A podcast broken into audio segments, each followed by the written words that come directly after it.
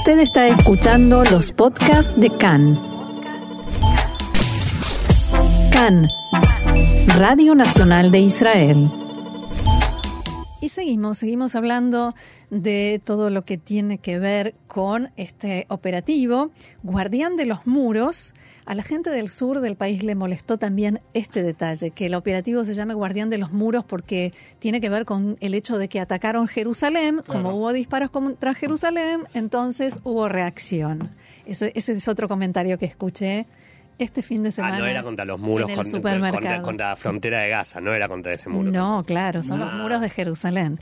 En fin, pero vamos ahora al aspecto más amplio, digamos, Sí. internacional y que tiene que ver con los aliados y no aliados de Israel. Y empecemos por el aliado, Estados Unidos. Diego, el presidente norteamericano Joe Biden habló por primera vez después del cese de fuego y una vez más se puso del lado de Israel. Sí, digamos, después de 11 días en los que básicamente apoyó la postura de Israel, el derecho a defenderse, pero sobre los últimos días se le fue terminando esta, esta paciencia por una presión interna también de pedir el cese al fuego.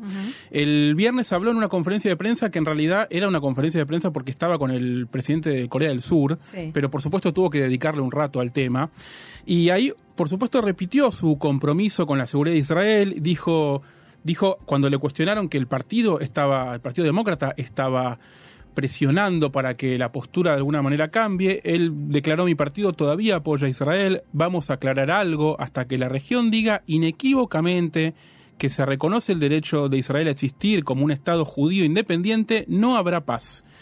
Biden insistió también que la cura total para este problema es una solución de dos estados y ahí es donde puso un énfasis para hacer una pequeña diferencia con Trump, que si bien lo que Trump estaba tratando de, de proponer en el acuerdo del siglo era una especie de solución de dos estados, hago un énfasis en una especie, Una especie de, sí. porque no se terminaba de, de entender eso, ¿no?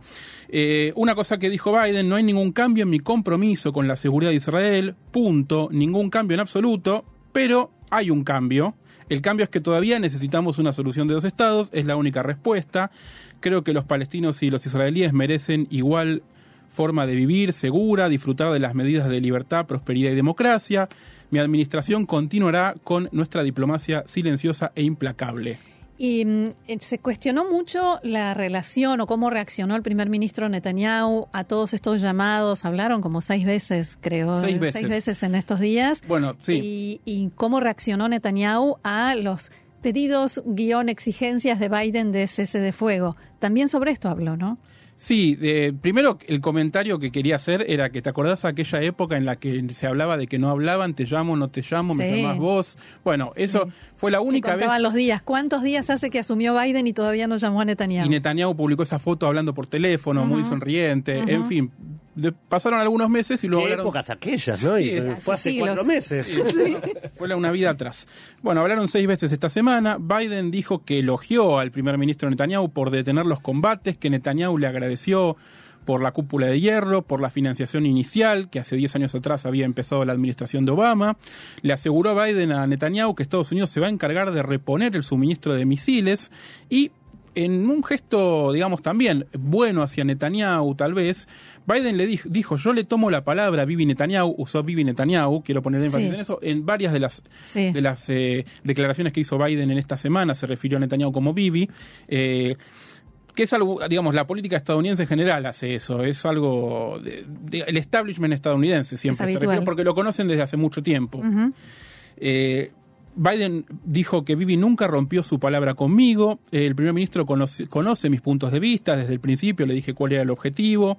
De hecho, mantuvo su compromiso en el plazo al cese al fuego. Es decir, de alguna manera salió, la relación entre ellos salió bastante inde- indemne, ¿no? Salió dentro de todo Sí. como, como ambos hubiesen querido. Biden también puso énfasis en que es esencial que el presidente de la autoridad palestina sea reconocido como el líder legítimo de los palestinos, a diferencia de Hamas, que, volvió a señalar, es una organización terrorista. Ahora, Biden eh, habló también del gobierno egipcio, ¿no? Y el papel que jugó en el, en el alto al fuego. Sí, reconoció mucho el papel que jugó Egipto eh, en esta intermediación. Dijo que el que él y sus principales asesores estuvieron en la Casa Blanca pendientes intensamente en las negociaciones del cese al fuego que llevó a cabo Egipto.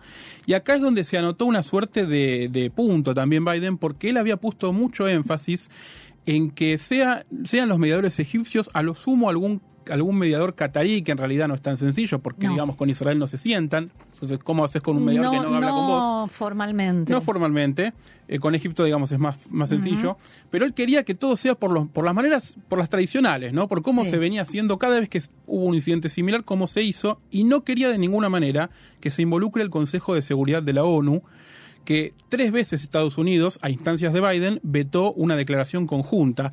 Finalmente la declaración conjunta de la ONU salió después del cese al fuego y fue realmente digamos, sin, sin, sin poder de fuego ya, ¿no? Sin, sin demasiado para decir porque elogiaban el cese al fuego, elogiaban la situación, pero realmente eh, se va a empezar a cuestionar incluso esta situación internamente en Estados Unidos, se empieza a cuestionar Sobre eso te quería preguntar, sobre qué sucede dentro del Partido Demócrata. ¿Hasta qué punto Biden puede seguir resistiendo eh, la presión interna y la división interna en el partido? Porque se hizo sentir mucho esta vez. Sí, esto, este conflicto, esta etapa del conflicto, porque decir conflicto es algo muy general, ¿no? Este, Sí. este episodio, este capítulo, esta temporada, eh, trajo cambios muy fuertes en la Esta política. Eh, tra- eso. trajo cambios muy fuertes en la política estadounidense, sobre todo en la, en la política demócrata. Eh, y si bien el mismo Biden le bajó el tono a, a- a esta confrontación, se empezó a notar un cambio dentro del partido. Y hoy, por ejemplo, el Washington Post tiene en tapa un artículo titulado Cómo el movimiento Black Lives Matter cambió el debate sobre Medio Oriente. Te cito, por ejemplo, entre todas las cosas que, fi- que figuran en el artículo, la confundadora del capítulo de Los Ángeles de Black Lives Matter, Melina Abdullah, dijo, entendemos que la liberación de los negros en los Estados Unidos está ligada a la liberación de los negros en todo el mundo y ligada a la liberación de los oprimidos en todo el mundo. Bueno, algunos sectores más eh, tradicionales del Partido Demócrata, si querés más conservadores o más afines a Israel, dijeron que por supuesto eh, que, que- que no, no, no aplica esto, que digamos la, la narrativa eh, eh, esta- es- eh, de Black Lives, La- Black Lives Matter no tiene que ver con, Con Palestinian con Lives. Palestinian Lives Matter, con, con el terrorismo, con una dicotomía, digamos que Pero es un mensaje que cala muy hondo en los jóvenes, Por en los supuesto. jóvenes que están en Twitter, en TikTok y, y todo, todas las demás redes, ¿no? Bueno, varios sectores del Partido Demócrata destacan que este episodio rom- en este episodio se rompió el miedo a no tener que defender ciegamente a Israel. Ah. Por ejemplo, la más representativa de las de la juventud demócrata, la representante de Nueva York, Alexandra Ocasio Cortés, Sí. publicó en Twitter digamos, tuit no, no muy misterioso, pero muy hacia secas, los estados de apartheid no son democracias. Eh, también fue responsable Ocasio Cortés, junto con su grupo de, de representantes, de una solicitada en la que le pedían al secretario de Estado, Anthony Blinken, que condene los inminentes desalojos en Jay Jarrah. Y en este plan también el New York Times, en su portada de hoy, así como mencionamos el Washington Post, también el New York Times tiene en portada una nota llamada La miseria de- diaria de la vida bajo la ocupación israelí y en la bajada dice un desalojo en Jerusalén Este condujo a la guerra entre Israel y Hamas. Y digamos, Nada simplista, ¿no? no, claro, eh, eso, eso, nosotros nos pasamos varias horas explicando todas las cosas que condujeron a esto y todavía no llegamos a, a mencionarlas todas después de un par de semanas. Y bueno, acá con un solamente con un desalojo aparentemente resolvieron las causas de, esta- de estos días. Ahora, Diego, eh, mientras aquí se estaba debatiendo el alto al fuego, horas eh, antes y horas después del cese al fuego, eh, hubieron algunas eh, incidentes de carácter antisemita en Estados Unidos. Sí, hubo. Que, perdón, antes de que lo expliques, que Ocasio Cortés condenó. Sí, A pesar de que está en contra de Israel o critica a Israel, condenó el antisemitismo. No, digamos que fue dentro de todo fácil para los políticos, para los dirigentes condenar todos los incidentes que se dieron a ca- llevaron a cabo estos días en Nueva York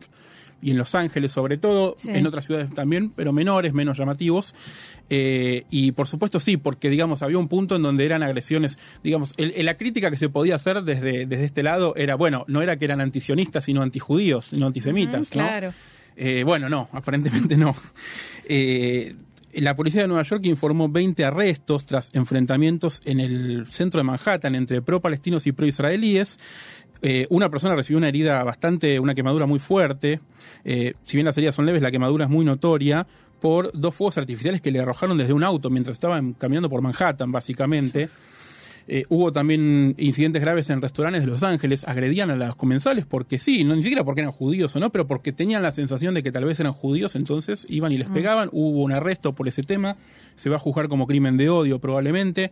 Expresó su preocupación la Liga Antidifamación, dijo que contabilizó 193 reportes de incidentes antisemitas en la primera semana de escalada del conflicto, en comparación con 131 de la semana anterior, y que notan una escalada en el antisemitismo tanto en la calle como en línea en los Estados Unidos. Ahora, también como en otras ocasiones, se vio la intervención de las eh, celebridades, dicho esto entre comillas, entre periodistas, comediantes, actores. Podemos mencionar un montón, pero nos vamos a quedar con dos que son periodistas y que tendrían que ser un poco más equilibrados tal vez en su en su... ¿Te parece? Tendrían, podrían. Qué, pedido, ¿eh? Si quisieran lo podrían considerar. En fin, los dos comediantes eh, que quiero remarcar son Trevor Noah del Daily Show, que si bien presentó sus argumentos más de ambos lados, de uno y otro lado, no esquivó la amenaza terrorista, no esquivó el hecho de que jamás es una agrupación terrorista y que azota, castiga a la población civil israelí, luego de una opinión personal muy fuerte sobre la desproporción de las fuerzas y le aparecieron a, través de... luego de eso aparecieron en Twitter muchos tweets chistes, barra chistes, ¿no? bueno, de hace más o menos una década, bastante antisemitas, por no decirlo... Por no, sin vueltas. Por no buscarle un eufemismo a eso. Sin llegar a sin llegar a ese punto eh, del antisemitismo, pero sin dar una información balanceada de ningún tipo. El domingo pasado, John Oliver en Last Week Tonight, en HBO, directamente acusó eh, a Israel de estar ejerciendo una parte de crímenes de guerra muy efusivamente y fue muy suave sobre el tema de la amenaza terrorista, con decirte que nunca mencionó la palabra terrorismo ni jamás, y como 12, dos comediantes israelíes le hicieron respuestas, muy gracioso porque usaron un, un contexto, digamos, un escritorio y un fondo igual ah. que al que usa John Oliver desde el que desde el inicio de la pandemia, que dejó de tener público en vivo, tiene un lugar como muy eh, muy eh, muy frío, ¿no? Está como en una especie de burbuja en el espacio y eh, tanto Lior Schlein como Tom Aaron hicieron videos respuestas. Schlein remarcó esto que no mencionó la palabra terror ni una sola vez en 10 minutos, John Oliver, y que se refirió a los miembros de Hamas como militantes de la agrupación eh, jamás, no como ni terroristas ni como la tripulación terrorista, en fin. Tomaron, fue un poco más eh, simpático que Schlein incluso, y dijo, ojalá tuviera algún día una fracción de la confianza que tiene un hombre blanco cuando habla de cosas que suceden a miles de kilómetros de donde vivo. Yo ni siquiera, ni siquiera tengo tanta certeza sobre las cosas que suceden en mi propia casa. Y después dijo, no hay nada que podamos hacer para un cambio de régimen en Gaza, ni siquiera podemos hacer un cambio de régimen en Israel y llevamos 20 elecciones en un año, textualmente.